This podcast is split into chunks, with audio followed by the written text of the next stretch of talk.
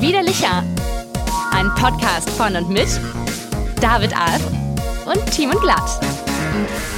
Hallo, meine süßen Litchis. Ähm, wir melden uns aus der Quasi-Quarantäne. Wir melden uns nach Tag 2, nach dem Kontaktverbot. Wir, das sind Timon Glatt und David Alf, wir sind bekannt aus Film und Fernsehen, aber vor allem für unseren unglaublich großartigen Podcast namens Widerlicher, der selbst natürlich in diesen Krisenzeiten für euch da ist und ehrlicherweise in erster Linie für uns da ist, weil hätten wir diese Regelmäßigkeit in Zeiten der absoluten Anarchie nicht, dann würde es schlecht um uns stehen. Und äh, deswegen freue ich mich, dass ich heute zum ersten Mal im Stehen diesen Podcast, ich weiß gar nicht, ob das überhaupt erlaubt ist, ob man Podcasts im Stehen moderieren darf, freue ich mich trotzdem, äh, es mit dir zu vollziehen, den Akt. Hallo Timi. Hallo da, David G. Alfonso Maria Alf. Äh, ich überlege gerade im Stehen, das ist ja bei, ich kenne das ja nur aus der alten Welt, dem Radio, und das ist ja sehr unterschiedlich, ja. wie Moderationsmenschen, ob die stehen oder sitzen. Da geht es ja alles. Von ganz weit unten sitzen bis ganz weit oben stehen. Habe ich schon alles miterlebt. Denn wenn man als Reporter dann reinkommt, muss man sich ja einfach den Gepflogenheiten anpassen. Da hat man ja keine, da hat man ja keine Meinung mehr des jeweiligen Moderators oder der jeweiligen Moderatorin. Ich finde ja, es gibt Sendungen, die sich besser im Sitzen moderieren lassen und ich finde, es gibt Sendungen, die sich besser im Stehen moderieren lassen. Was ich nicht verstehe, ist, wie man so eine aufgepeitschte Morningshow beispielsweise, wie man das im Sitzen machen kann. Sie soll es geben und ich kenne sogar jemanden, der es tut. Aber das finde ich strange. Ja. Ein Podcast wiederum ist für mich eine eindeutige Sitzmoderation. Eine eindeutige Sitzmoderation. Ja, ich sitze auch. Äh, und was mir aufgefallen ist, ich habe nämlich gerade drüber nachgedacht, ob deine Anmoderation bekannt aus Film und Fernsehen. Und dann habe ich mir überlegt, ob ich schon mal in einem Film und auch im Fernsehen war. Und beides kann ich bejahen. Ich war schon in Filmen und im Fernsehen. Siehst du, das gleiche gilt auch für mich. Also, die einzige Lüge ist, dass wir daraus wahrscheinlich nicht so sehr bekannt sind. Nee, ich bin äh, bekannt, durch was bin ich denn bekannt? Nee, durch Instagram. Bin jetzt groß. Du bist jetzt ein, du bist jetzt ein Instagrammer? Ich bin jetzt ein praktisch Influencer. Ich möchte mich jetzt seit, seit letzter Woche würde ich mich als Influencer bezeichnen, ja. Mal gucken, wie ich das Dafür steuerlich noch, geltend ich, mache. Ein irgendwie geartetes Kapital daraus schöpfen und äh, vor allem natürlich auch influenzen. Also was du ja momentan tust, ist Kleinkunst. Ähm, mit momentan meine ich einmal, aber sehr schön. Einmal sehr schön. Man soll auch aufhören, wenn es am schönsten ist. Du, äh, für das, dass ich diese Plattform bisher verachtet habe, war es jetzt einmal erfolgreich, dann reicht mir das auch. Ich habe jetzt das Gefühl, ich kann Instagram, habe es durchgespielt, reicht. Brauche was Neues. TikTok. Also für den unwahrscheinlichen Fall, dass irgendeinem entlegenen Hörer oder einer Hörerin, die mutmaßlich hinter Mond leben muss, ähm, die deine Performance in deiner Insta-Story von vor was, drei Tagen nicht mitbekommen haben sollte. Musst du es vielleicht nochmal kurz erklären? Äh, genau, ich habe ich habe mich von dem Spirit der Kunstschaffenden in der Quarantäne, die alle jetzt versuchen, in diesem Internet ihre Kunst zu verkünden, äh, anstecken lassen und habe gesagt, ich mache das Einzige, was ich vielleicht ein bisschen besser kann als andere Menschen, und zwar ich reime und habe dann den Aufruf gestartet, dass Menschen mir bei Instagram schreiben dürfen, irgendein Wort und ich mache aus der Summe dieser Wörter ein Gedicht. Ein irgendwie geartetes Gedicht. Und es kamen wirklich sehr krude, sehr bescheuerte, sehr unreimbare Worte herein. Aber ich habe dann tatsächlich vier Seiten Ballade daraus gemacht und die dann in einem Fünf-Minuten-Gedicht vorgetragen. Und ich, das hast du äh, wirklich sehr schön gemacht. Du hattest offensichtlich sehr, sehr wenig äh, zu tun am Wochenende. Das stimmt überhaupt gar nicht. Ich hatte, ich habe einfach eine halbe Nacht nicht geschlafen für dieses Gedicht. Also als ich diese Idee hatte, da hatte ich den Eindruck, oh, ich könnte ein langweiliges Wochenende haben. Da gönne ich mir doch mal so ein bisschen Spaß. Dann hat sich aber relativ schnell herausgestellt, dass ich sehr, sehr viel zu tun hatte am Wochenende. Da irgendwie doch äh, für Medienschaffende eine ganz besondere Zeit gerade ist. Äh, und dann hatte ich wenig Zeit für dieses Gedicht und musste wirklich äh, Akkord arbeiten. Hat aber ganz gut funktioniert und hat, und das hat mich sehr gefreut und das wusste ich bisher nicht, ich habe wirklich sehr, sehr, sehr viel, sehr, sehr, sehr nette Rückmeldungen bekommen. Also wirklich sehr, sehr viel.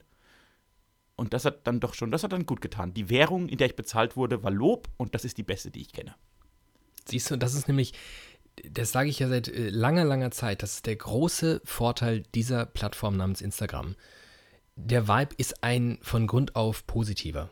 Und ich meine, du tummelst dich ja schon seit langer Zeit ähm, ohne dir zu nahe treten zu wollen, aber für deine Verhältnisse und deine Qualität mit bemerkenswert wenig Erfolg bei Twitter, ähm, guck, das war jetzt auch, da habe ich noch ein kleines Lob einfließen lassen. Hast du es gespürt? Und ein kleiner, und ein kleiner Ähm, Diss. Du hast ein Lob und ein Diss in einen Satz gebaut. Ja, aber das so von, von Loser zu Loser. Also ist ja jetzt nicht so, dass ich da geil performen würde.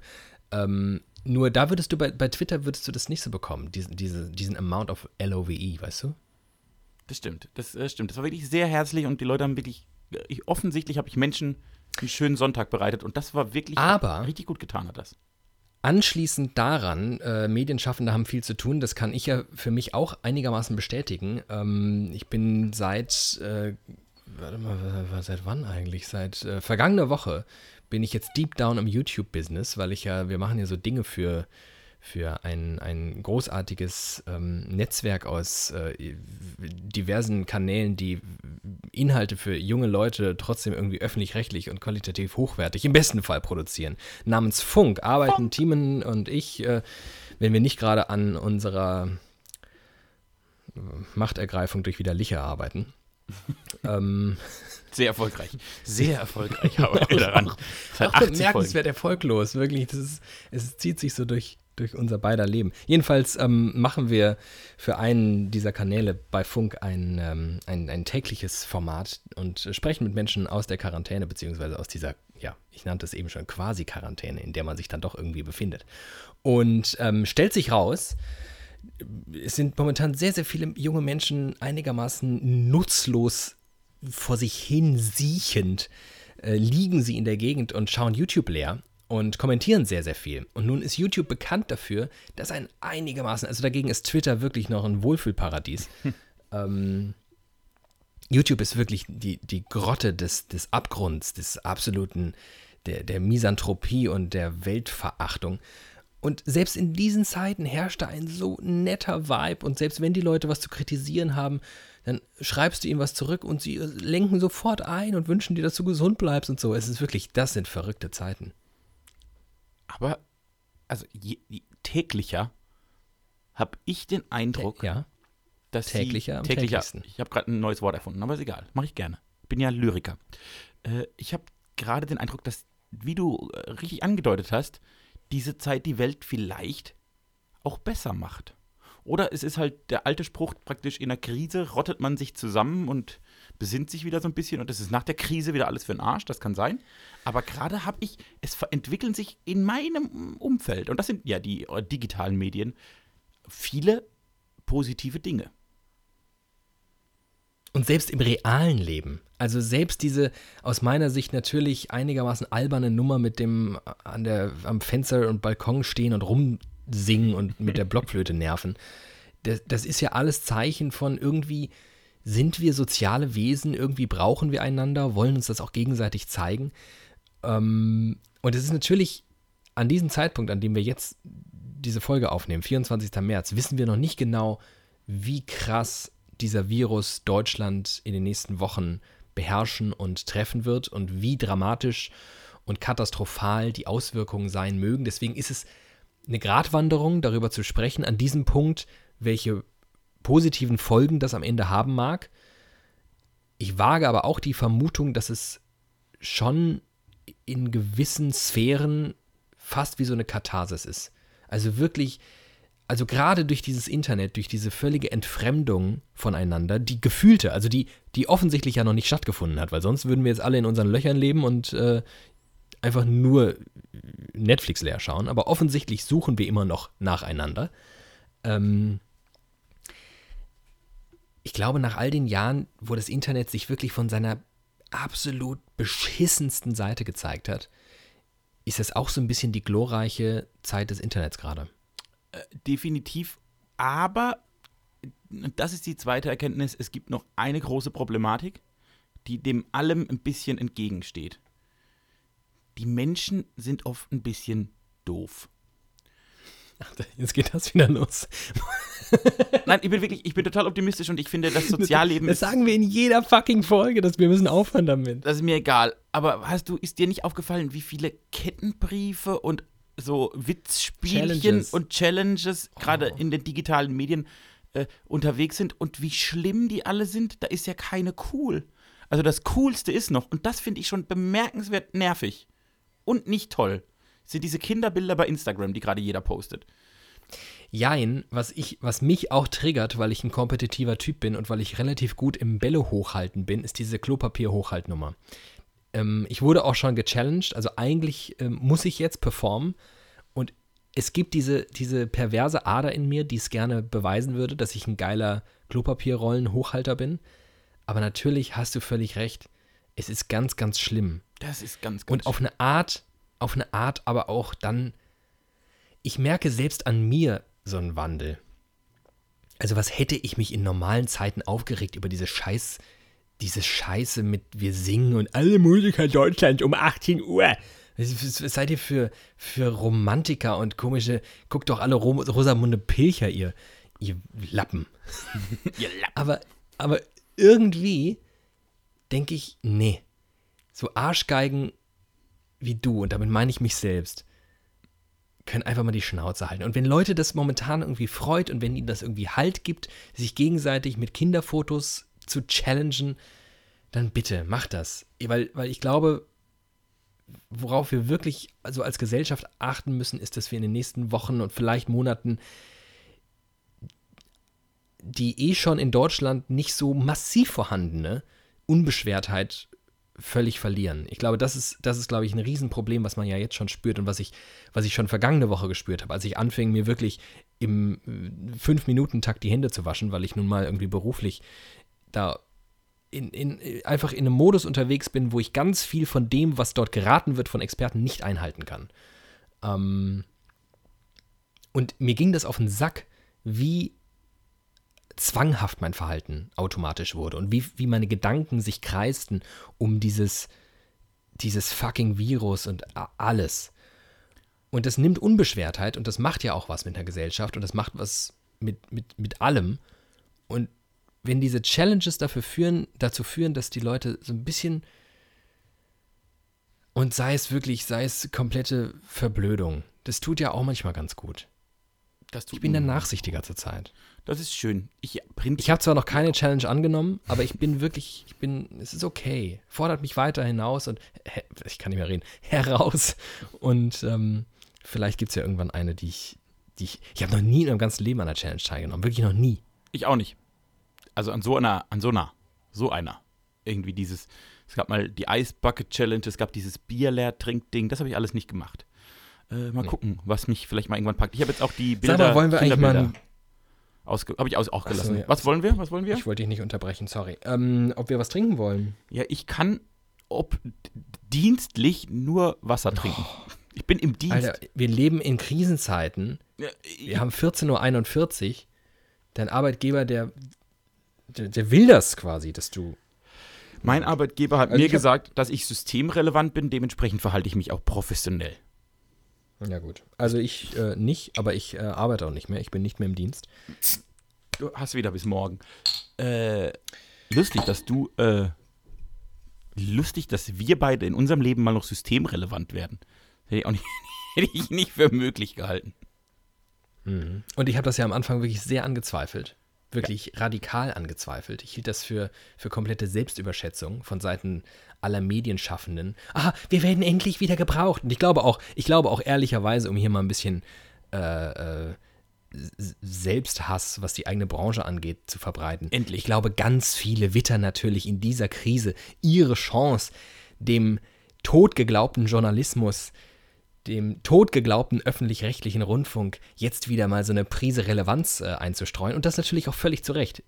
ARD und ZDF und auch die Kollegen vom Deutschlandfunk und der Deutschen Welle und wie sie alle heißen, die machen gerade halt einen mega geilen Job. Anders als die Bildzeitung beispielsweise, die einen bemerkenswert beschissenen Job macht.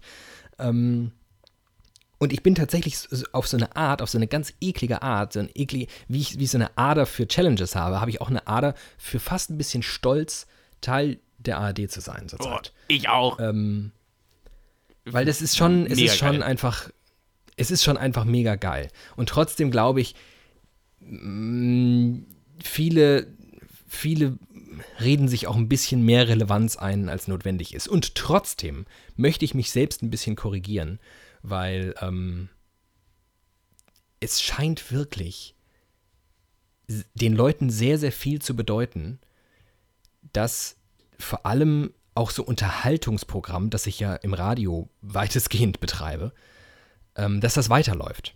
Und wir kriegen so viel Rückmeldung wie nie, nie, nie zuvor. Wir kriegen, es, also es ist unfassbar, wie viele Menschen uns schreiben und wirklich fast rührselige E-Mails und Anrufe, wie sie sich bedanken dafür, dass wir da sind und ihnen ein Stück Normalität zurückgeben. Und ich denke so, Alter, wow, wow, wow, wow, wow, wow, chillt mal, Leute. Aber, aber ich kann das, ihnen ja das Gefühl nicht nehmen. Nee, aber das ist ja das, das ist die, das ist das, was den öffentlich-rechtlichen Rundfunk gerade so bestärkt und äh, also was ihn bewusst werden lässt. Äh, ich glaube, ganz viel von dem, was unsere Zunft äh, sonst so macht, ist selbstverständlich. Die Radio-Morgensendung ist selbstverständlich. Die Tagesschau, die aktuell berichtet, das ist immer in normalen Zeiten einfach selbstverständlich. Und für das Selbstverständliche verliert man manchmal die Wertschätzung und den Blick. Das ist völlig normal. Wenn man fünf Jahre neben, demselben, neben derselben Person aufwacht, ist das oft ein anderer Blick als beim ersten Mal nebeneinander aufwachen. Das ist normal. Was man halt nicht vergessen darf, ist wie, trotzdem, wie besonders das ist. Und ich glaube, so eine Krise hilft, das Besondere im Gewöhnlichen zu finden.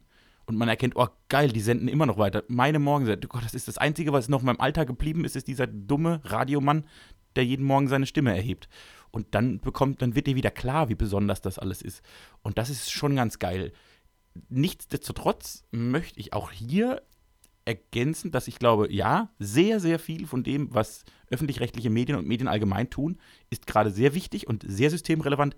Alles, was sich selbst als systemrelevant sieht, glaube ich aber nicht, dass es systemrelevant ist. Aber gut. Das musst du, glaube ich, erläutern. Naja, also äh, keine Ahnung. Ich, ich, glaube, es ist wichtig, dass jetzt irgendwie die Tagesschau gesendet wird. Es ist wichtig, dass irgendwie die Regionalsendung, Magazine gesendet werden, dass man weiß, was vor der Tür los ist und so. Und dass vielleicht auch eine Radiowelle eine Morningshow hat. Vor allem die zwei, drei großen, die jeder Sender hat. Halte ich auch für sehr wichtig. Aber jedes Mittagsrentnermagazin und jedes äh, jede äh, Drive-Time-Radiosendung, die irgendwie über den Tag verteilt läuft, ob da immer eine Systemrelevanz dahinter steckt, da bin ich immer noch skeptisch. So wie du am Anfang auch sehr skeptisch warst. Bei allem bin ich bei so, ich sag mal so Rand, also äh, ganz einfach. Im Radio ist praktisch der Morgen die Primetime, im Fernsehen ist der Abend die Primetime. Das halte ich auch für sehr, sehr wichtig und da muss man voll reinbuttern, solange man noch Leute hat und es irgendwie geht. Was so Randzeiten angeht, da bin ich skeptisch und würde vielleicht eher überlegen, man, wie man es schaffen kann, auf anderen Kanälen Ressourcen zu bündeln, um Leute noch ganz anders zu erreichen, weil das Internet explodiert. Vor allem um grad. die Ressourcen, ja, vor allem um die Ressourcen geht es ja. Also es geht ja darum, auch die Belegschaft ein bisschen zu schonen, denn mutmaßlich wird das ja jetzt nicht einfach in zwei Wochen vorbei sein, die Nummer.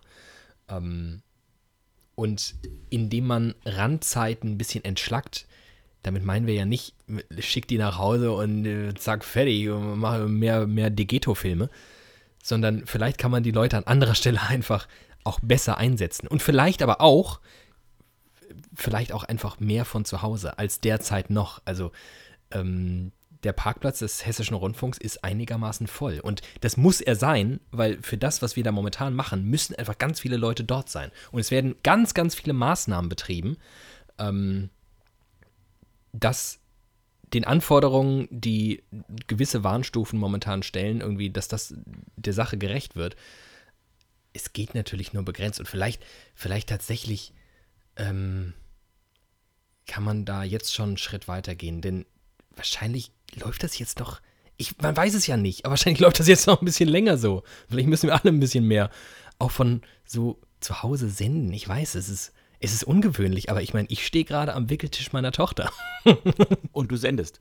Äh, hast und ich sende auf so eine Art. Hast du ich zufällig weiß, Podcasts hast und die ARD, das ist noch nicht so ein, ja. Nee, das ist noch nicht. Hast du zufällig gestern, also am Montag, die erste Folge, wenn man von, beim Thema zu Hause senden ist, von der großartigen Quarantäne-WG bei RTL gesehen? Ähm, ist, äh, das ist hier äh, Olli Pocher, Thomas Gottschalk. Günther Jauch. Günther Jauch. Nein, habe ich natürlich nicht gesehen, weil ich zu diesen Zeiten schon schlafe, damit ich morgens systemrelevant Primetime moderieren kann. Das war wirklich, ei, war das lustig. Ich habe das aus, ich wollte natürlich gucken, wie das aussieht, wenn die großen alten Fernsehgranden und Oliver Pocher äh, irgendwie skypen miteinander im Fernsehen und es war bemerkenswert scheiße. richtig gut. Also, auf so eine skurrilen Art und Weise hat mich das sehr unterhalten, weil praktisch Gottschalk, Pocher und Jauch sich permanent ins Wort gefallen sind, so wie wir manchmal, wenn wir uns nicht sehen. Und die einfach, ne, Ja. Latenz logischerweise beim Videotelefonieren und, und die waren ja live, was ja ganz cool ist, aber äh, sich halt immer ins Wort gefallen. Dann haben sie noch, also teilweise drei Leute zu den dreien, die schon da waren, dazugeschaltet, dass dann irgendwie sechs Leute da waren. Es war, es war völlig skurril. Es war wirklich sehr skurriles Fernsehen. Cool war es nicht. Schade. Kann ja auch, also da hattest du schon am Anfang mal kurz drauf abgezielt und tatsächlich, was gerade so, ich glaube, ganz viel Kulturschaffenden geht es jetzt und so mittelfristig so richtig an Kragen, einfach kohletechnisch. Ähm, aber was tatsächlich kreativ momentan da abgefeuert wird, ähm, auch da nicht nur goldene Zeiten fürs Internet, auch goldene Zeiten für Kleinkunst. Einfach, ich meine, wie viele, allein, ich finde das so geil, wie auch diese ganzen Megastars, Chris Martins, und Robbie Williamses und wie sie alle heißen, Neil Diamonds, die wirklich, die ja komplett losgelöst von allem zu sein scheinen in ihrem Sein und in ihrem Wirken. Und jedes neue Coldplay-Album ist einfach nur noch dafür da, Stadien zu füllen und Stadien zum Mitgrölen zu animieren und nicht dazu da, coole Musik zu schaffen. Achtung, Meinung. ähm, und in diesen Zeiten sitzt dann wieder ein abgewrackter Chris Martin mit so einem lustigen Hut auf bei sich im Wohnzimmer und macht einfach geile Musik, als würde er in der fucking Einkaufsmeile äh, äh, sitzen und einen Hut vor sich liegen haben. Es, es, es, wie ich, mir fehlt gerade die richtige Vokabel, aber es, es hat so ein, so ein angleichendes Moment, diese ganze, diese ganze Nummer. Es ist, sie betrifft jeden, sie trifft jeden und sie gleicht an. Nivellierend. Suche du das Wort? Danke. Sehr gerne. Dafür bin ich da. Ich bin nämlich Literat, Künstler und Lyriker. Falls ich es noch Oh nicht Gott. erwähnt hatte heute. Und Instagrammer und Influencer und bekannt aus Film und Fernsehen. Ähm, meine Nachbarin steht gerade auf dem Balkon und guckt mir exakt in diesem Moment in die Augen Und ist völlig verwirrt. und hat, glaube ich, sowas noch nie gesehen. Weiß sie, weiß die, Ich bin mindestens so irritiert wie sie, aber ich weiß nicht, wie, wie sieht das aus für eine, für eine Ü60-Frau, die, mm, schätze ich, jetzt einfach noch nie einen Podcast gehört hat, geschweige denn produziert hat. weiß, was glaubt die, was ich gerade am Wickeltisch meiner Tochter hier mache? singen. Mit einem, ähm, vielleicht, stimmt, vielleicht denkt sie, ich singe. Das Aber ist naheliegend. Weiß die, was du beruflich machst? Ist das so eine Nachbarin, die man Nein. kennt? Ach, weil das Nein, natürlich ja, ich kenne die, weil die immer sehr, sehr grimmig guckt, Ah. weil die ihren Balkon, und dafür verachte ich sie, weil ich ja keinen Balkon habe, ähm, sie benutzt ihren Balkon lediglich, um Putzutensilien darauf äh, irgendwie trocknen zu lassen und apropos trocknen, auch ihre Wäsche trocknen zu lassen. Das ist das Einzige, wofür sie ihren Balkon benutzt. Und ich denke, wenn du deinen Balkon nicht benutzt, dann gib ihn mir. ähm, Aber sie wird doch wohl- sie immer Sie wird doch wohl klatschen. Sie wird doch wohl auf ihrem Balkon noch klatschen. Wenn sie ihn dafür nicht nutzt. Sie klatscht, ab- ja, ich sag dir nämlich ganz genau, wa warum sie auf ihrem Balkon klatscht. Das macht sie nicht erst seit Corona, nämlich um die Tauben aus dem gegenüberliegenden Baum zu entfernen. Gut, die kommt dann rausgerannt und klatscht in die Hände, damit die Tauben wegfliegen. So nehme ich diese Nachbarin bislang wahr. Ähm, aber nee, wir kennen uns ansonsten nicht. Ich finde sie doof. Sonst wäre das lustig. Sonst würde die jetzt bestimmt glauben, dass du ein richtiges Radio machst. Von, vom Wickeltisch aus. Ja, vielleicht, stimmt. Nee, das weiß sie nicht. Das wissen sowieso nicht so viele. Ich finde es immer ganz lustig, wenn, wenn ich so bei meinem, bei meinem Haus- und Hofbäcker zum Beispiel hier bin um die Ecke, wo immer der Sender läuft, bei dem ich arbeite. Und ich denke, lustig, ihr, hört mich jeden Morgen. Und ihr seht mich fast jeden Morgen. Aber ihr wisst es Aber nicht. das habt ihr gar nicht, habt ihr nicht auf dem Schirm, diese, diese Parallele. Das ist lustig. Apropos, Das finde ich auch ganz gut an Radio. ist halt wirklich. Es hat halt einen Vor- und einen Nachteil. Der Vorteil ist, du als Mensch wirst nicht so oft dumm auf der Straße angequatscht. Der Nachteil ist, du Der bist Nachteil, halt, du bist halt du nicht als schön Mensch wirst nie so oft angemacht. du bist halt nicht schön genug für Fernsehen, weil gute Moderatoren im Radio, die, wenn sie schön wären, wären sie beim Fernsehen. Das ist eine alte Regel, an die ich sehr glaube. Aber ich bin doch jetzt bei YouTube. Ja, und äh, mal gucken, wie lange noch. Ja, du schaffst es ja wirklich einem. Ich dachte immer, du wärst auf meiner Seite. Ich dachte, du wirst mich irgendwann mal, du wirst mich mal richtig groß rausbringen. Ja, aber ich sehe dich im Radio. Ich sehe dich im Radio. Äh, wie, oft bist du noch einkaufen? Ich war letzte Woche zweimal, Montag und Freitag. Und ich glaube, ich müsste erst wieder irgendwann im Laufe der nächsten Woche. Am Freitag, also Freitag war das letzte Mal, dass du warst, ne? Ja, das ist jetzt vier Tage Ja, her. ich auch. Wie hast du dich am Freitag beim Einkaufen gefühlt? Auch ganz gut, ehrlich gesagt. Echt? Ähm, ich war relativ früh, ich bin nach der Sendung direkt äh, hingefahren.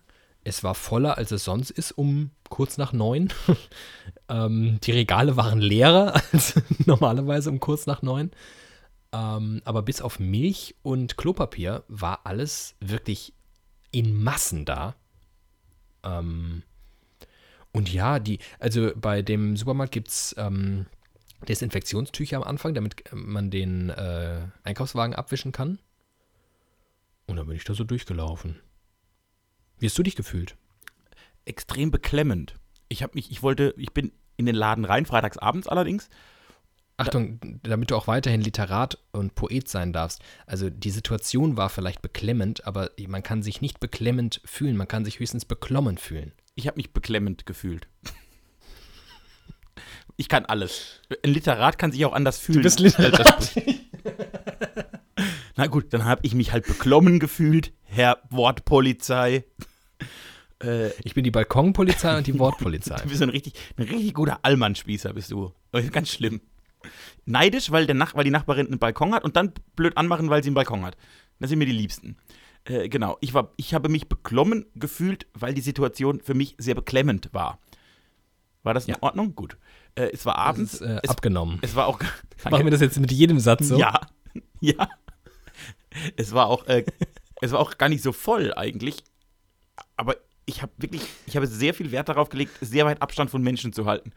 Was immer, also zum Beispiel war es so, es hat sowas von Straßenverkehr gehabt. Wenn jemand aus einem Gang rauskam, war eher so rechts vor links. Ich bin dann stehen geblieben, dachte, okay, lauf, laufen Sie mal, ich warte ab, bis, bis Sie mal so 20 Meter weg sind, dann gehe ich wieder weiter. Also ich habe echt, es war richtig crazy. Ich bin auch völlig wie, wie ein aufgescheuchtes Reh oder Huhn. Wie ein aufgescheuchtes Huhn. Ein aufgescheuchtes Reh. ein aufgescheuchtes Huhn durch diesen Laden gerannt, weil ich irgendwie dachte, oh, äh, ich brauche noch Milch. Äh, zum Milchregal gerannt, das wo ganz anders war, und dann wieder zurück zum Wagen und gedacht, äh, äh, äh, das brauche ich auch noch. Und dann bin ich äh, zum Nudelregal gerannt, obwohl es wieder wo ganz anders war. Obwohl ich eigentlich ein sehr systematischer Shopper bin. Äh, War ich da irgendwie, äh, ich war, ich habe mich, ich glaube, ich hatte eine Mini-Panikattacke.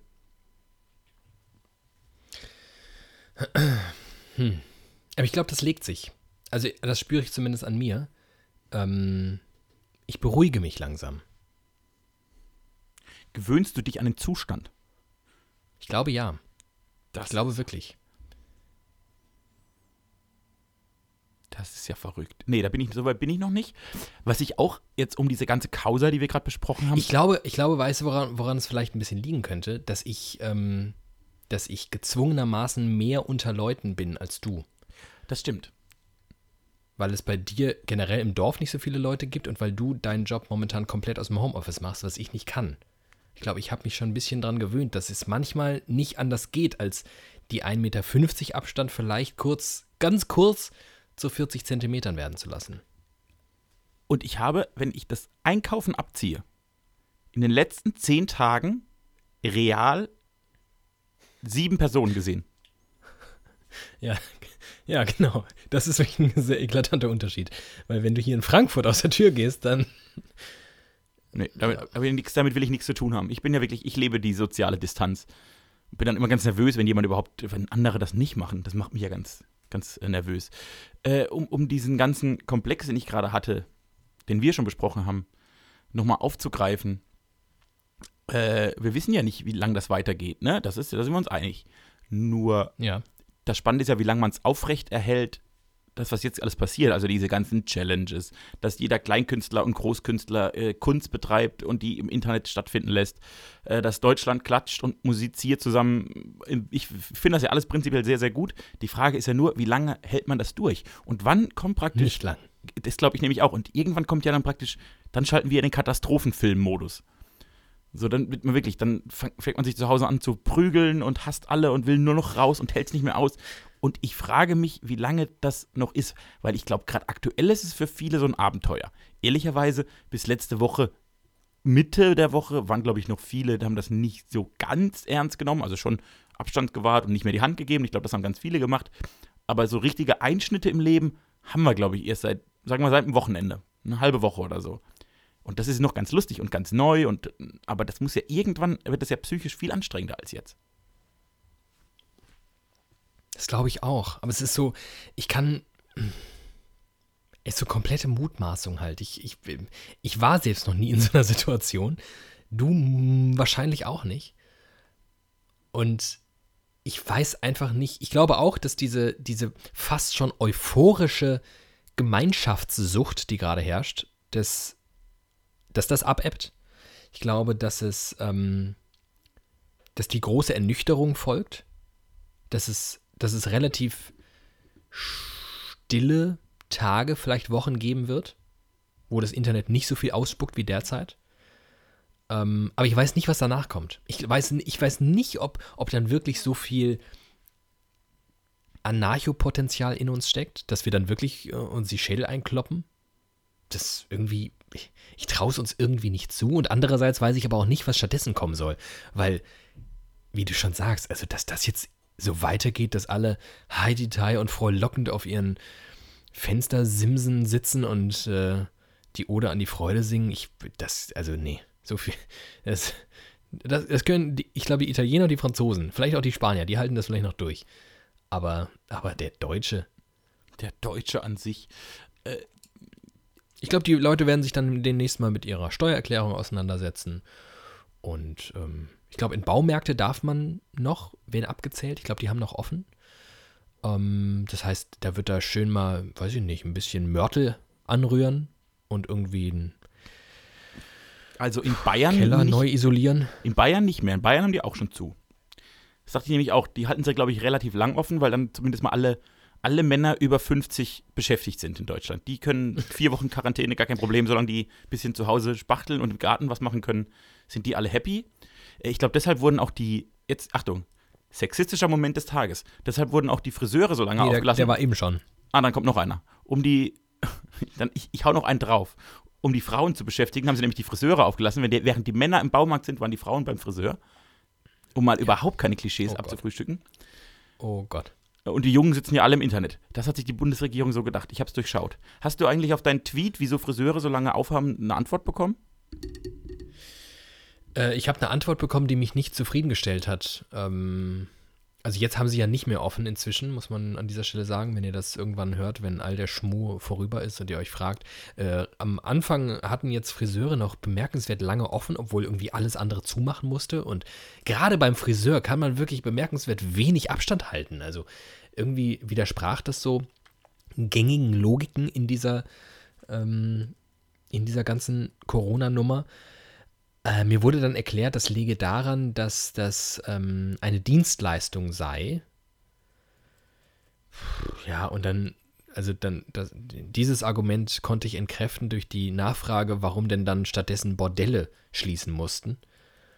Ähm, ja, von daher so recht nicht. Ich habe dann später gehört, übrigens äh, in der ARD, dass es irgendwie einen gewissen, es, es, es dient irgendwie der allgemeinen Körperpflege und Hygiene und man geht davon aus, dass es Menschen gibt, die für dieses Mindestmaß an Körperpflege und Hygiene den Friseur dringend brauchen. Ich glaube, unter uns, das kommt noch irgendwie aus einer Zeit, in der Frauen wirklich alle zwei Tage für die Dauerwelle zum Friseur gelaufen sind und sich zu Hause gar nicht die Haare gewaschen haben, weil sie danach hätten vier Stunden ondulieren müssen.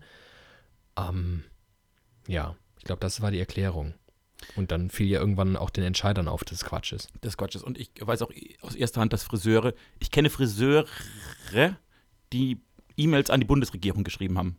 Wie es sein kann, dass sie noch offen haben. Wie soll man denn da anderthalb Meter Abstand halten, ihr Vollspackos? So ungefähr. Stelle ich mir das vor. Ja, Gott sei Dank hat man das eingesehen. Gott sei Dank hat man ganz vieles eingesehen. Es ist spannend, wer noch arbeiten muss. Es ist spannend, wer im weitesten Sinne systemrelevant ist und wer halt nicht. Und ob dieses Verständnis für Systemrelevanz uns nach dieser Krise, wenn sie denn jemals ein Ende haben sollte, noch weiter beschäftigt und, und irgendwie beeinflusst, das ist halt die große spannende Frage. Aber wir stochern sehr in der Zukunft. Naja, hier gibt es ja auch nichts zu berichten. Ist Corona, passiert ja nichts. Ist halt wirklich so, ne? Es ist schon, Wie Es macht, ist schon crazy. wie macht ihr das denn jeden In Morgen? Kroatien einfach, ja, was? Wie, wie macht ihr denn das morgens mit den Inhalten? So, Ja, es wird, es wird, eigentlich wird, wird mehr oder minder fokussiert auf, auf einigermaßen alltägliche Belange und die angewandt auf Corona. Mit anderen Worten, Homeoffice. Kann man den ganzen Morgen mitfüllen, die unterschiedlichen Sphären und äh, Dimensionen und Perspektiven auf Homeoffice. Man kann darüber sprechen, was macht man jetzt eigentlich, wenn man normalerweise immer ins Fitnessstudio rennt oder äh, sich mit lauter Leuten trifft, um dort Zumba zu machen. Wie macht man das jetzt zu Hause? Haben wir zum Beispiel heute früh gemacht. man macht, man macht ein YouTube-Tutorial auf und tanzt zu Hause Zumba. Das wäre meine Antwort gewesen. Zum Beispiel, wir haben heute ganz viele Apps vorgestellt, die kostenlos sind und mit denen man zu Hause Workout machen kann. Ähm, aber natürlich fällt ganz viel hinten runter. Ich meine, dass es ein Erdbeben in Zagreb gab, das, das hat man irgendwie mitbekommen. Ich glaube aber auch ehrlicherweise, viele haben das nicht mitbekommen. Ja, gab ja auch nur 17 Verletzte oder so. Die Bilder sind schon krass, ne? Ja, also äh, Ähm, verquetschte Autos und so. Ja, Asterix ist tot? ich hoffe nicht. Also, der Zeichner. Und den möchte ich auch gedenken. Ich bin ja, ich bin ja ein kleiner Ultra, das vergisst man oft. Aber Albert Uderzo, der Zeichner von Asterix, ist heute am 24. März von uns gegangen. Ein großer seiner Zunft. Hat uns verlassen. Wobei, ja, Das muss man so sagen. Wobei ja, ich weiß gar nicht, gibt es da einen Namen dafür? Bei äh, äh, Mickey Mouse und so heißen die Donaldisten. Die wirklich, die, die Power-Nerds, die sich da wissenschaftlich mit auseinandersetzen. Ich weiß nicht, ob es Ja. Asterixisten gibt oder so. Äh, falls ja, aus diesen Sphären der wirklichen Ultras von Asterix äh, sagte man ja quasi, dass die Qualität von Asterix damit starb, dass der Texter René Goscinny äh, Mhm. starb. Also der ist irgendwann mit nach dem 20. Band oder so schon von uns gegangen und danach sei es wohl viel, viel schlechter geworden. Dann war es noch schön gezeichnet, aber ehrlicherweise ist die Zeichnung bei diesem Comic ja jetzt auch nicht das Vordergründigste. Ich glaube, man findet eher Leute, die so ein Asterix zeichnen können. Aber so ein Spirit, der im Wortwitz und in der Genialität der Sprache liegt, das findet man nicht an allen Orten, weshalb ja ich jetzt berühmt werde. Ich drücke dir die Daumen. Übrigens äh, möchte ich noch kurz einen Nachtrag machen ähm, auf die Frage hin, was wir da morgens noch so machen. Ja. Passt auch ein bisschen zu Asterix. Nämlich ähm, einfach unterhalten. Also wir, zum Beispiel spielen wir bemerkenswert viel mit den Hörern. Wir spielen Spiele und verhökern alles, was wir in den letzten Jahren so, was sich so angesammelt hat. Ganz viele Bücher, man kriegt ja immer so Rezensionsexemplare geschickt von Verlagen und so weiter. Wir haben wirklich stapelweise Bücher. Wir haben irgendwie alten Merch, der vor 100 Jahren, der schon längst nicht mehr zum Corporate Design passt, äh, erstellt wurde. Und ähm, wir spielen mit den Leuten und es wird sehr bemerkenswert ähm, gut angenommen. Wir reden auch nicht nur darüber, sondern machen auch ganz viel mehr oder minder belanglosen Kram, der, glaube ich, aber gut tut. Mir übrigens auch. Ich habe letztens schon drüber nachgedacht, wenn ich, wenn ich manchmal nicht gut einschlafen kann, dann ähm, lese ich einfach so Sachen im Internet. Gehe ich einfach, gehe ich einfach, öffne ich einfach Twitter und lese da so rum. Und es geht dieser Tage ja nicht, weil du der Corona-Nummer nicht entweichen kannst. Nirgendwo. Hm. Du müsstest quasi, ja, du musst, musst anfangen, Roman zu lesen, aber ich bin kein Romanlesetyp. Ich müsste jetzt anfangen, mir mal ein ordentliches Sachbuch irgendwie zu holen. Aber ich bin es auch nicht mehr gewohnt. Ich bin es gar nicht mehr gewohnt, so in meinen Alltag Literaturlesen einzubauen. Aber das wäre wahrscheinlich ein Weg, weil, weil das Internet aufmachen und mal zu, für ein bisschen Zerstreuung sorgen, das ist unmöglich. Schläfst du auch schlechter ein? Nee, ich schlafe mega gut ein, weil ich so viel arbeite zurzeit. Ah. Ich bin, ich bin einfach komplett im Arsch. Ich- äh, Aus dem Grund, den du gerade beschrieben hast, schlafe ich nämlich total schlecht ein, weil ich dann abends noch denke, oh ja, so halb müde. Ich höre noch ein bisschen Podcast, was normalerweise sehr zum Einschlafen hilft. Ich lese noch ein bisschen was im Internet, was auch oft zum Einschlafen hilft. Aber dann lese ich ganz viel Corona-Dinge und höre ganz viele Dinge über die aktuelle Zeit und bin eben aufgepeitscht. Das darfst du nicht Ja, machen. aber ich kann das. Ich bin, das ist ja, das ist ja schlecht. Hm. Muss mir überlegen, was ich da mache. Widerlicher. Alte Folgen widerlicher hören, falls ihr mal nicht schlafen könnt. Hört euch doch mal Folge 1 bis 70, nee, 80 an. Da gibt es noch kein Corona. Die Corona-lose Epoche. Falls ihr euch falls ihr Sehr wissen wollt, wie das war.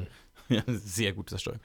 Aber das ist ja lustig, dass ihr jeden Morgen mit euren Hörern spielt. Vielleicht können wir, wir zwar jetzt allen Rundfunkwellen Deutschlands eine Radio-Game-Show verkaufen, die wir dann hosten können. Ich habe schon eine Idee. Das wäre geil. Ich habe schon eine Idee, aber ich weiß nicht, ob wir die an dieser Stelle jetzt schon droppen, weil ich möchte gerne, also ich möchte ja jetzt quasi, ich möchte ja, ich möchte ja jetzt an deinen Erfolg andocken. Ich will jetzt quasi auf, das, auf den Zug ausspringen. Ich will auf dich, der jetzt so langsam anläuft, weißt du?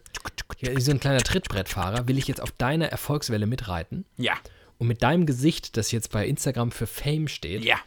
ähm, möchte, möchte ich jetzt unseren totgeglaubten Instagram-Kanal revivalen. Und ich habe mir dafür eine kleine Rubrik überlegt. Und die Frage ist, soll ich sie jetzt hier droppen und wollen wir sie jetzt quasi in einer kleinen Redaktionskonferenz Coram Publikum besprechen oder machen wir das ohne Publikum und ähm, machen es dann vielleicht, hoffentlich. Also wäre jetzt doof, wenn wir es dann nicht machen würden, weil dann wüsstet ihr alle, dass ich eine mega geile Idee hatte, glaubte ich, und Demon sie dann zerschmettert hat. Ich möchte gerne auch mit unseren Hörerinnen und Hörern spielen. Ich möchte gerne ein interaktives Moment schaffen, weil es ist schon, unser Podcast ist schon einigermaßen äh, exkludierend. Wir reden miteinander, Menschen hören zu, wir kriegen nichts mit von denen. Manchmal schreiben sie uns, häufig schreiben sie uns nicht. Und das möchte ich gerne ändern. Und ich hätte gerne quasi ein, ein Gemeinschafts-, eine Gemeinschaftsaktion. Und auch tatsächlich angelehnt ein wenig an, an das, was du schon betrieben hast, aber vor allem angelehnt an etwas, was wir schon mal gemacht haben. Ich würde gerne, ich würde gerne zwei gute, alte Bekannte dieses Podcasts aus der Schublade rausholen. Auch tot geglaubt, wie unser Instagram-Kanal. Und ich würde gerne Svetlana und Alf revivalen. Und in einer lass das doch mal machen. regelmäßig wiederkehrenden kleinen Instagram-Live-Rubrik mh, Svetlana und Alf in unterschiedliche Situationen droppen lassen, die natürlich von der Hörerschaft ähm, geschaffen werden müssen, damit die dann dort das tun, was Svetlana und Alf so tun. Und das ist ja schon fast wieder ein kleiner Mystery-Tease. Das ist ja ein kleiner Mystery-Tease. Oh, das finde ich lustig. Das lass uns das mal probieren. Ich glaube, das wird nur, aber hallo, wir haben ja einen, einen Profi-Moderatoren an Bord. Äh, man muss das, glaube ich, relativ gut erklären, dass das funktioniert. Aber wenn das funktioniert, dann sind wir ja quasi dafür geboren, das zu machen. Das ist jetzt auch meine Hoffnung. Vielleicht ist es, vielleicht ist es schon auch das Virus, was mein Hirn und vor allem das, das Areal des Hirns, was für Größenwahnsinnigkeit ähm, zuständig ist, was das ein bisschen äh, nach vorne fickt. Aber ich glaube auch, dass wir das ganz gut können. Du, das Schöne am Internet und gerade in der heutigen Zeit ist ja einfach mal ausprobieren. Und wenn scheiße ist, ist es weg und dann spült sich's in der Masse der Dinge, die dort gerade passieren, sowieso, spielt keine Rolle. Haben ja nichts zu verlieren. So berühmt, so berühmt sind wir ja noch nicht, als hätten wir einen Namen zu verlieren. Noch, noch nicht. Ich arbeite an großen Dingen. Soll ich eigentlich jetzt mal nach knapp einer Dreiviertelstunde, die wir sprechen, ähm, zum ersten Mal auf meine Liste schauen? Ja, Ich weiß gar nicht, ob da irgendwas drauf ist, was. Ähm, systemrelevant wäre. Es ist, es ist, es ist Zeug drauf, aber das ist irgendwie das. Nee, das ist, passt alles nicht in den. Das ist alles. Nee, nee, nee. Das hebe ich mir für Tage In auf, wo, wo wir wieder komplette Themenarmut haben. Und wo Belanglosigkeiten viel weniger belanglos sind als derzeit. Wie, wie viel auch Äh. einfach egal ist zurzeit. Thomas Gottschalk hat gestern in dieser Quarantäne-WG bei RTL eine Doktorin, Ärztin, gefragt, ob er denn überhaupt gerade lustig sein darf. Weil wohl zum ersten Mal in seinem ganzen Leben Thomas Gottschalk selbst reflektiert auf sein Schaffen guckt und irgendwie den Eindruck hat, ja, jetzt irgendwie lustig im Radio zu sein, fühlt sich komisch an. Also nicht falsch und er findet es irgendwie auch wichtig und so, aber wie, wie, was sie ihm raten würde. Das fand ich vielleicht den einzigen interessanten Moment dieser ganzen Sendung. Zu sehen, wie dieser wirklich äh, geniale Moderator und Entertainer, der seit 50 Jahren nichts anderes macht, als jeden Tag er selbst und lustig zu sein, daran sich überlegt, ob er jetzt damit überhaupt in der Öffentlichkeit eine Relevanz hat. Das war interessant. Und so ist es ja mit deinen Themen gerade auch. Und was hat sie gesagt? Ja, unbedingt weitermachen. Also, ja, also äh, Entertainment schadet jetzt auch nicht. Es ist wieder, also auf der Liste der, also ich weiß nicht, ob sie so gesagt hat, aber das ist der Eindruck, der bei mir hinterblieben ist. Auf der Liste der 100 wichtigsten Dinge steht es jetzt vielleicht nicht, aber es schadet ja auch nicht. Und Lachen hilft ja, auch, Medi auch medizinisch hilft Lachen. Hat sie gesagt. Stimmt wohl. Also ich, ich würde vielleicht auch äh, Thomas Gottschalk im Radio einstellen, bevor ich den Podcast von Christian Drosten einstellen würde, wenn ich die Wahl, wenn ich die Entscheidung treffen müsste. Aber solange man die nicht treffen muss, geht ja auch beides. So sieht's aus. Das Internet ist noch nicht voll, sagen wir jetzt. Stand 24. März 2020. Denn es könnte natürlich jetzt bald passieren, weil ähm, da ist schon einiges los. Aber größte, der größte Internetknotenpunkt der, der Welt, der bekanntermaßen wo sitzt? In Frankfurt am Main. Quasi unter meinem In Frankfurt Arsch. am Main. Du sitzt, du bist es. David ist David hat so einen Server im Keller. Deswegen brauchen zwei wir Schränke, das, so alte geil. das ganze Haus braucht keine. Heizung. Das ist einfach, es hat immer muckelige 56 Grad bei uns. David hat sich mal im Ikea als Student, ich war dabei, zwei Packs Schränke bei Ikea gekauft, jeweils 60 Euro, vier Löcher reingebohrt und dann ganz viele Kabel reingelegt. Und das hat sich über die Jahre zum größten Internetknotenpunkt der ganzen Welt zusammengebaut. Und der steht jetzt in deinem Keller. Und du als Sprecher des größten Internetknotenpunktes der Welt hast ja letzte Woche, ich habe es in einem Interview gelesen, du, David Alf, hast bestätigt, das Internet ist sicher. Ich, genau, das Internet ist sicher. Ich habe die neueste Version von Kaspersky runtergeladen. Mm, Also, die Firewall ist von, von Samstag brandaktuell. Also, ich wüsste jetzt nicht, was da passieren sollte. Ich auch nicht. Äh, nee, mal im Ernst, ne? dieser weltweit riesige Knotenpunkt in, in Frankfurt, die haben gesagt, alles easy. Bis jetzt gar kein Stress. Woraufhin mich dann doch wundert, dass alle Streaming-Anbieter und auch jetzt alle Social-Media-Plattformen ihre Datenrate ein bisschen runterfahren. Ja, also eine ganz süße Anekdote aus meinem Privatleben. Ich habe, ähm, ich, ich, ich FaceTime derzeit so viel wie nie zuvor mit meinen Eltern und Großeltern. Und ähm, mein Vater, ganz schuldbewusst, hat letztens gesagt, ja, ich glaube, wir, wir dürfen nicht mehr so viel FaceTime. Und ich so, warum denn nicht? Ja, weil doch alle, alle machen doch die, die Qualität schrauben die doch runter wegen der Datenrate und so, dann bleibt nichts mehr übrig für die anderen. Und wir dürfen nicht so oft FaceTime. Und das fand ich ganz niedlich, muss ich sagen. Ist nämlich Das ist überhaupt ganz kein Social klar. Distancing angesagt. Mein Papi wird auf seine alten Tage wird auch richtig zum Menschenfreund. Wird richtig so ein, der denkt richtig an die anderen. Ist doch toll. Ach, guck mal, wie dieses Corona-Ding vielleicht, vielleicht, also ne, auch, wir, wir sind ja, wir zwei sind ja bekannt als gute Christen, Ja. sehr bibeltreu. Und auch da haben Katastrophen oft zu einem, also ne, kam mal eine Flut, danach wurde es nicht unbedingt schlechter, es kamen ein paar Plagen über Ägypten, danach wurde es zumindest für die Israeliten nicht unbedingt schlechter. So, Jesus musste am Kreuz sterben, aber danach wurde es für die Christen auch nicht unbedingt schlechter. Also vielleicht äh, braucht der Mensch hin und wieder halt doch mal eine Krise. Ähm, noch ganz kurzer Rückgriff nochmal auf die, äh, auf die Sendung, die wir da morgens machen. Wir haben auch immer einmal in der Sendung eine Pfarrerin oder einen Pfarrer ähm, am Start.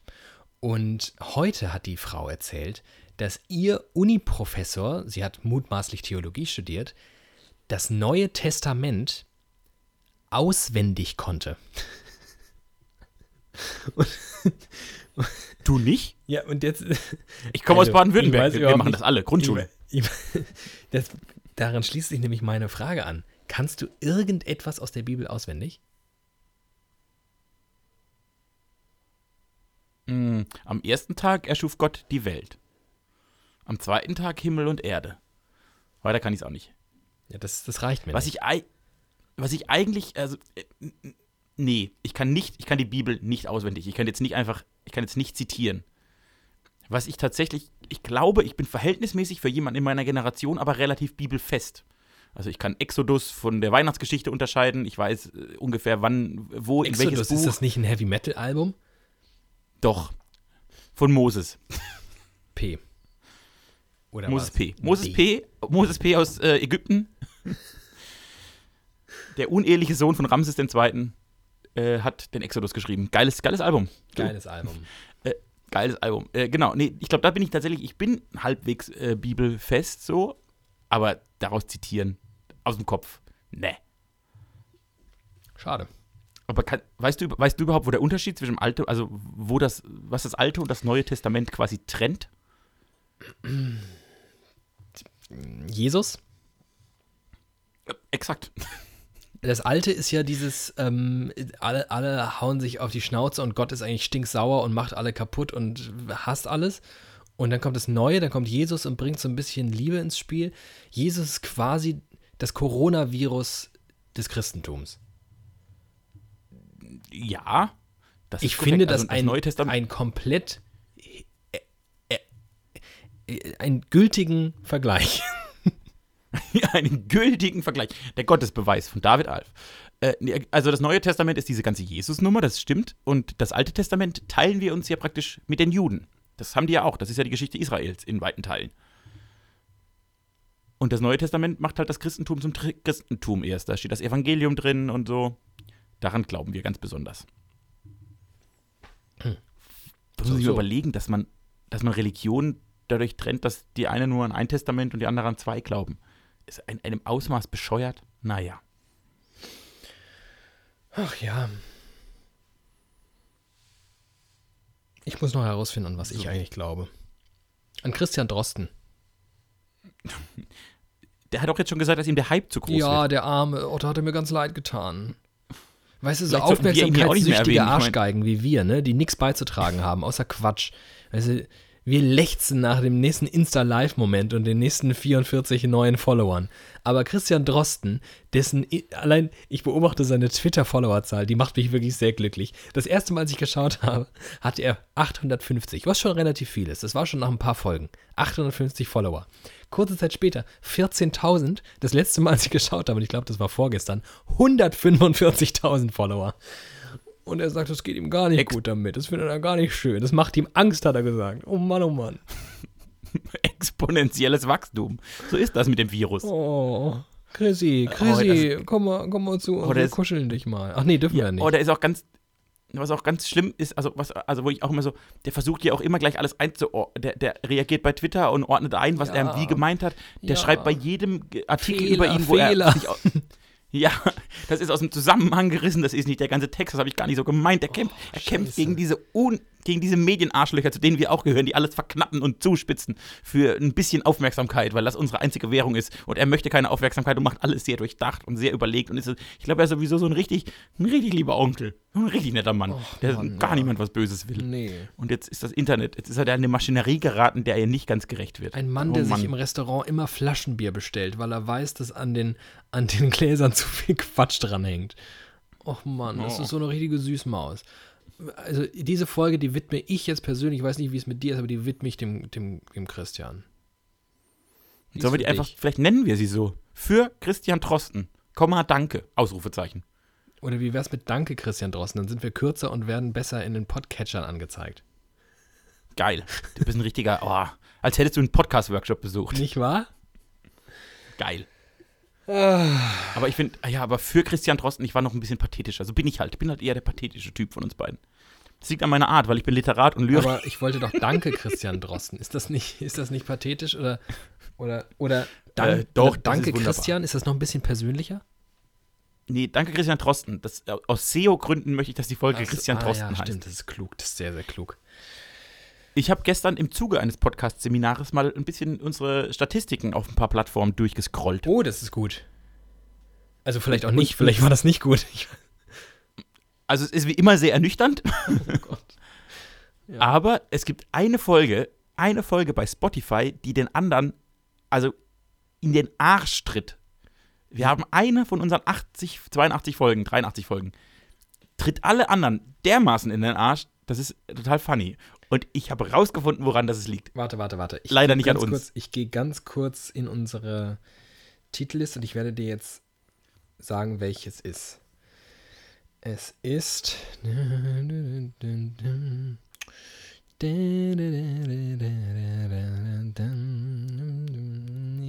Oh, ja, es ist äh, John Miles gefällt das. Nein, Ah, schade. Ich dachte, die Leute haben. aber äh, der Ansatz ist richtig. Der Ansatz ist richtig. die Leute haben John Miles eingegeben bei Spotify. Dann ist es. Damn it. Damn it. Ähm, Benjamin Bierchen ist es wahrscheinlich nicht. Hans Habermas ist es auch nicht. Vermutlich auch nicht. Ähm, ja, ich finde es nicht. Sag's einfach. Es ist zu langweilig. Ich kann das in der Hörerschaft, die ich brauche Entertainment, Entertainment. Der kann ich jetzt nicht hier. Hast du, unsere, hast du unsere Folgenliste gerade auf? Hast du unsere Folgenliste auf? äh, ich habe sie jetzt gleich wieder auf, ja. Sag uns, wie Folge 23 heißt. Weißt du, bis wohin ich gescrollt habe? Bis Folge 24. Nein. So, sag uns, wie Folge 23 heißt. Ach, wir sind doch geil. Kuschelrock 23 heißt die. So, und was geben die Menschen offensichtlich, offensichtlich bei Spotify teilweise ein? Kuschelrock. Ach, wie schön. Und dann wird ihnen Kuschelrock 23, und dann klicken die auf Kuschelrock 23. Wie geil ist das ich denn? Und, und jetzt stell dir die Situation vor. da sitzt du, die Sabine äh, mit Matthias auf der Couch und denkt sich, Ja, auch geile- heute, vielleicht, vielleicht, ist, auch vielleicht ist heute Abend, vielleicht können wir mal wieder, und die Kinder sind ja auch, vielleicht können, und dann ma- macht sie so klammheimlich auf dem iPad, macht sie Kuschelrock an und dann läuft einfach, laufen wir zwei Vollidioten und nehmen Sabine und Matthias wirklich jegliche Laune an allem. Aber vielleicht sind sie jetzt Fans, vielleicht sind sie jetzt dabei. Hallo Sabine, Biene, wie ich dich nenne. Aber genau diese Vorstellung. Ich habe auch, ne, wer hört Kuschelrock? Das waren irgendwelche Menschen, die in den 80ern ihre Libido entdeckt haben. Als Kuschelrock so was Geiles war, als man so Sampler gekauft hat. Also sind die jetzt genau, wie du richtig, Kinder, ungefähr 10 Jahre alt, die so um, zwischen 40 und 50, so um den Dreh rum. Äh, und dann haben die, ne, die eine schöne Nacht, haben sich jetzt gerade mal eine Alexa installiert. Die erst, ne, ne, lange gespart, lange gespart auf die Alexa. Und dann sagen die, Alexa, spiel Kuschelrock. kommen wir. Das ist die schönste Vorstellung, seit es Corona gibt. Mit dieser schönen Vorstellung würde ich ähm, diese Sendung, wenn es dich nicht stört, beenden. Nee, es stört mich gar nicht. Muss noch arbeiten. Das ist schön. Arbeite du mal. Ich muss mich ein bisschen. Ich muss mich setzen. In erster Linie muss ich mich setzen, weil ich kaputt bin und weil ich immer noch. Es hat ganz gut, ging ganz gut. Äh, so im Stehen, aber ich sitze das nächste Mal wieder lieber. Ähm, werde mich jetzt ein Nee, bisschen um meine kleine Familie kümmern, weil das ist das, was man in diesen Zeiten macht, nicht wahr? Und oh, so sieht's aus. Ansonsten halt mal die Ohren steif. Wir müssen noch mal quatschen, wann wir jetzt hier unseren, unseren großen Aufschlag im Cyberspace starten. Mit unserem, ne? Und so. Ja. Und ähm, in diesem Sinne, ihr lieben Litschis da draußen, was man halt jetzt dieser Tage so sagt, bleibt gesund und bleibt zu Hause. Und mh, komische Floskeln, die komische Medienunternehmen jetzt für sich vereinnehmen, wie gemeinsam gegen Corona. Was ich ja Das alles auch einigermaßen schlimm finde. Also Leute, Wir sagen, stay safe, stay home, stay foolish. das hast du schön gesagt. Ja, Vielleicht noch mal kurz danke. ich bin nämlich Literat und Wollen wir noch kurz den, den, den Lacher, so wie wir vergangene Woche ja über Dinge gesprochen haben, die uns zuverlässig zum Lachen bringen, können wir das jetzt vielleicht als kleinen, wir sind ja immer noch, wir sind ja immer noch ein Service-Podcast, ähm, Das stimmt. kleinen Service noch einbauen. vergessen wir manchmal. Worüber hast du diese Woche besonders gelacht? Da wird ja wahrscheinlich was äh, in Sachen Kreativschaffenden dabei gewesen sein. Äh, äh, es ist, äh, ich kann eine Sache, ich hoffe, ich hoffe, das passiert mehreren. Ich habe diese Woche mehrfach und zwar herzlich darüber gelacht, dass ich, und ich will jetzt keine Altersdiskriminierung betreiben, aber regelmäßig mit älteren Kollegen zu tun habe, die wohl zum ersten Mal in ihrem Leben FaceTime oder Skype oder eine Videokonferenz betreiben. Und wie die dieses Internet und diese Technik und dieses Digitale entdecken und auf Knöpfe drücken und alles kaputt machen und sich erfreuen und überrascht sind, wenn man sie dann sieht das hat mich wirklich mehrfach sehr zum Lachen gebracht. Das war richtig toll. Die äh, äh, Menschen, die im Digitalen unterwegs sind, wie Tiere auf Eis. Das ist wirklich große, große Unterhaltungskunst. Oder wie ich auf Eis. Ich funktioniere nämlich auf Schlittschuhen leider auch gar nicht. Ich bin wie, Oh, lass uns mal Schlittschuh laufen. ich bin wie ge, Bitte. als hätte man irgendwie das Backup falsch aufgespielt. So, ich weiß noch ungefähr, wofür ich meine Beine brauche, aber sie funktionieren nicht so. Aber es ist, ja, das ist traurig. Ähm, mein Lacher dieser Woche war, ach, weil es aber auch, weil es meiner geschundenen Fanseele wirklich gut getan hat, war ein Moment, der wahrscheinlich auch inzwischen schon vergangen ist, weil die Instagram-Logik so funktioniert, dass äh, Instagram Lives, glaube ich, auch nur 24 Stunden da sind. Ähm, Robbie Williams, seines Zeichens, ähm, einstiger cooler Typ. Äh, zuletzt nicht mehr ganz so cool, aus meiner Sicht. Ähm, ist zurzeit in Quarantäne und nutzt diese Zeit hin und wieder für, er nennt es Koronoki. Also eine, eine, eine, ein Wortspiel, das dürfte dir doch gefallen, aus Corona und Karaoke. Und er sitzt an Ja. seinem Schreibtisch, lässt sich von seiner Fanschar diktieren, was er singen soll. Und dann singt er das und dazwischen erzählt er was.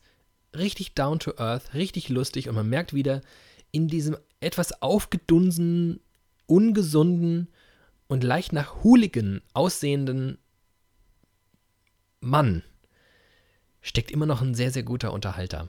Das hat mich gefreut und ich habe hier und da wirklich auch gelacht. So richtig gelacht habe ich. Das fand ich schön, dass ich, dass ich, dass ich das noch kann. Dass du auch noch Mensch geblieben bist. Ich wirklich bin noch Mensch geblieben. Und ja, ist wirklich, ähm, ja, ja, ja, ja. So, mein Süßer, bleib, bleib gesund. du auch, bleib zu Hause. Komm gut durch die Krise. Ja, wir hören uns wieder. Wir sehen uns auf der anderen Seite. Ciao. Tschüss.